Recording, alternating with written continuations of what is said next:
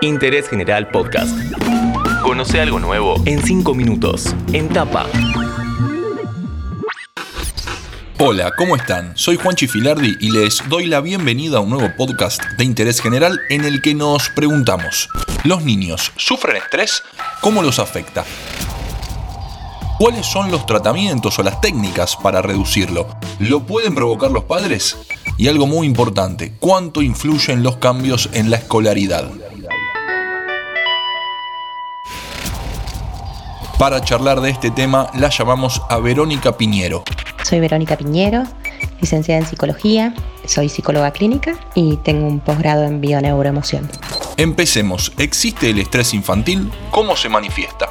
El estrés en niños existe. El estrés en sí es una respuesta fisiológica del organismo ante un estímulo interno o externo.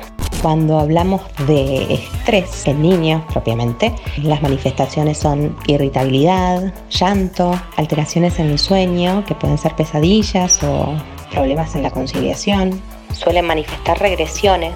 Chicos que controlaban esfínteres vuelven a hacerse pis, tienen pérdida de apetito, dolores de panza, dolores de cabeza, y muchas veces cosas que solían hacer y disfrutaban, por ejemplo, ciertas actividades, dejan de hacerlas. ¿La pandemia contribuyó en algunos casos al estrés infantil?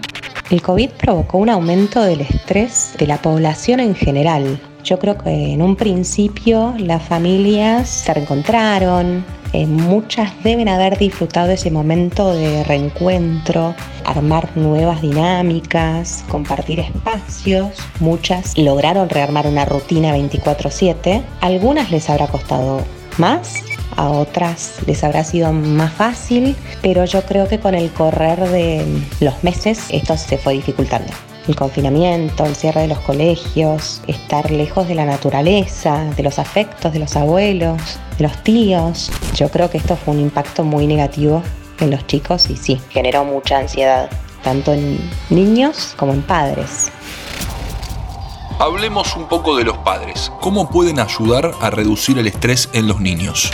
Como primer medida es muy importante lograr manejar el estrés de los padres que tiene un impacto directo en el estrés de los chicos. Por otro lado, ayudar a expresar los sentimientos que los perturban a los chicos y validarlos. Darles importancia a estas emociones que ellos sienten, que cada niño pueda expresarlas, que ellos sientan que tienen un ambiente de apoyo en su casa, donde pueda expresar y comunicar todas las inquietudes que tengan, brindándole información acorde a su edad.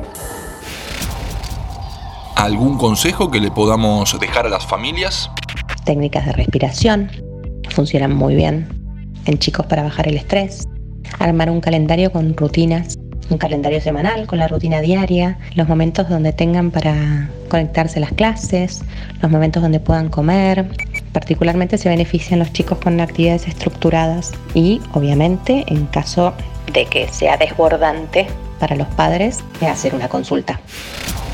Y ahora un tema clave, las clases, presencial, virtual, una semana en casa, una semana en el aula. Los niños entienden la situación y en su mayoría se adaptaron a este modelo híbrido, pero extrañan el contacto con sus padres. El colegio es el lugar donde los chicos desarrollan sus potencialidades, intercambian, juegan, es donde se genera el proceso de socialización y esta interrupción repentina de la rutina que lograron crear en estos meses con la vuelta a la falta de actividad social, los temores relacionados con el virus, que si hay más casos, menos casos, yo creo que es especialmente estresante. Y más teniendo en cuenta que esta situación ya la vivieron. Entonces esta de volver a la virtualidad completa para muchos chicos tuvo un impacto negativo y fue estresante. Sumado a que los padres manifiestan más estrés ante esta situación de incertidumbre. En este episodio de Entapa, estrés infantil, cómo lo manifiestan, consejitos para los padres, lo que provocó la pandemia y por supuesto las idas y vueltas en la escolaridad. Charlamos con Verónica Piñero, que pasó cinco minutos por interés general. Interés General Podcast. Encontrarnos en Spotify, en Instagram y en interésgeneral.com.ar.